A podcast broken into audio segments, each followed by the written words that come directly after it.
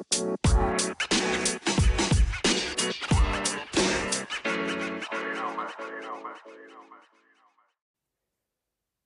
yo, pero ¿qué pasa gente? Soy el del 112 y este es el primer episodio de la otra cara del Under. Y este va a ser el único episodio que no pertenezca a uno de los cuatro programas que tenemos pensado ir subiendo.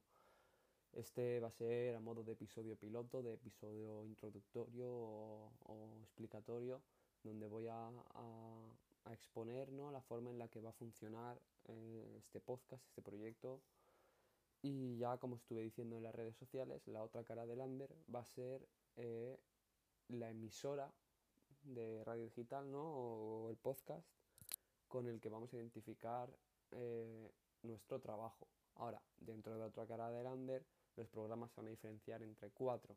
El primero y el que se va a subir esta semana, la primera semana de junio, va a ser cuatro barras, que será un análisis del panorama nacional a nivel de música urbana, ¿no? Y lo, lo subiremos esta primera semana de junio para así hacer el repaso de todo el mes de mayo y poder ir haciéndolo sucesivamente con los siguientes meses. Eh, no tiene mucho misterio, eh, hablaremos sobre noticias, sobre lo último que vaya saliendo a, nivel de música, sobre los artistas, quiénes son, eh, haremos explicaciones o contaremos cosillas de ellos de los que ya, digamos, tienen un nivel ya más, más alto, ¿no? De los que ya no solo llenan salas, sino que llevan, llenan festivales enteros. Luego el segundo episodio que subamos, que será la segunda semana de junio, será Detrás del micro, que es el apartado dentro de la otra cara del Under en la que haremos entrevistas a artistas del hip hop. Y digo artistas del hip hop porque abarcaremos todos los ámbitos. Eh, no solo raperos, que también, sino eh, gallos, breakdancers, skaters, grafiteros, beatmakers, eh, todo. Luego, la tercera semana del mes tendremos, perdón, Hip Hop Insight, que es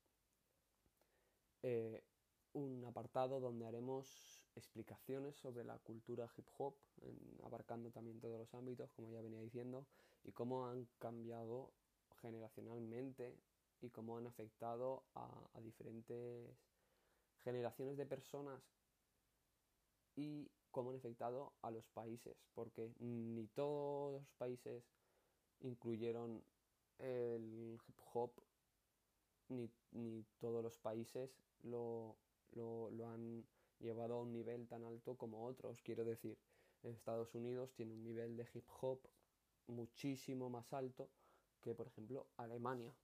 O Argentina tiene un nivel de, a día de hoy, música urbana muchísimo más grande que el que puede tener, por ejemplo, Colombia.